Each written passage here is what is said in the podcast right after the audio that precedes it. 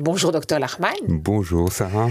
Pour ceux qui ne vous connaissent pas encore, auriez-vous l'amabilité de vous présenter en quelques mots? Avec plaisir. Je m'occupe actuellement de troubles du sommeil. On appelle ça la somnologie.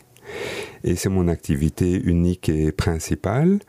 Euh, mon parcours est le suivant. J'ai commencé à faire ce qu'on appelle la médecine interne, puis j'ai fait une spécialité en pneumologie et c'est à cette époque que j'ai découvert et que le monde a découvert le domaine du sommeil et les pathologies du sommeil. Et je me suis engouffré dans cette voie qui est passionnante et depuis je fais plus que ça.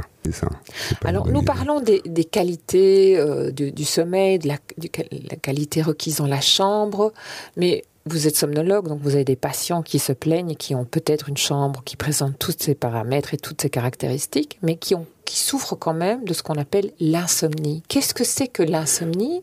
Est-ce qu'il existe différents types d'insomnie? Alors l'insomnie, c'est déjà pas une maladie, c'est un symptôme. C'est un symptôme qui résume la difficulté de s'endormir, la difficulté de rester endormi, la difficulté parce qu'on se réveille trop tôt, ou le quatrième plan de l'insomnie, c'est le sommeil non réparateur. Donc ce groupe de symptômes, on le regroupe sous insomnie. Mais les causes d'insomnie sont multiples.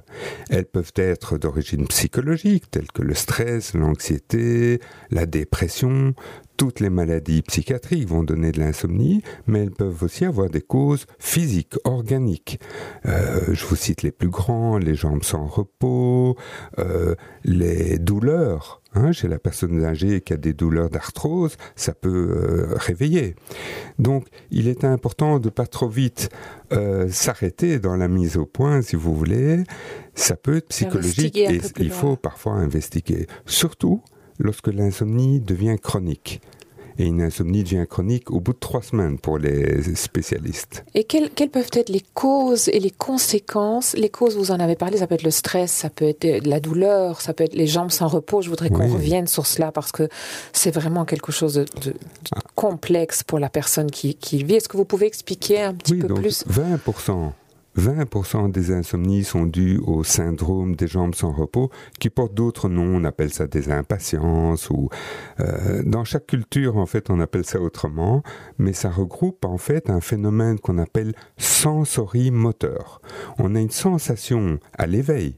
Avant de dormir, on a une sensation souvent dans les jambes, mais ça peut être les bras aussi, inconfortable, pas toujours douloureuse, mais inconfortable, qui oblige à bouger. Sensory moteur.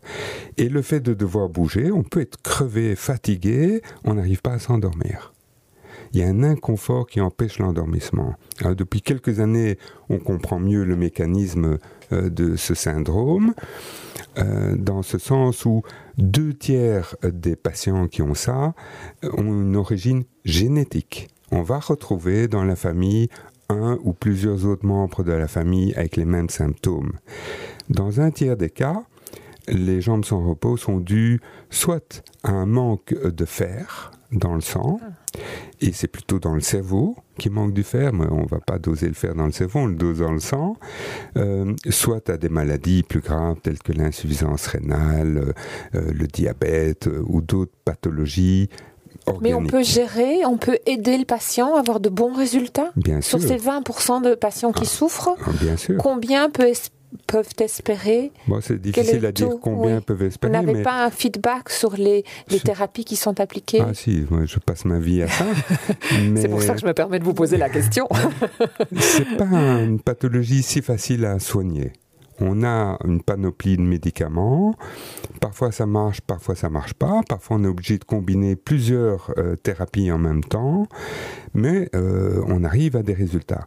Il faut aussi faire un peu attention parce que il y a des syndromes sans repos, euh, de jambes sans repos, pardon, légers, modérés ou sévères on n'a à l'heure actuelle pas l'impression que c'est une maladie qui va avoir des conséquences en dehors de la qualité de vie. Et donc, il faut pas trop vite traiter des jambes sans repos s'il n'y a pas de conséquences euh, plus importantes. Mais dans des cas modérés à sévères, alors on est bien obligé de donner un, deux, parfois trois médicaments.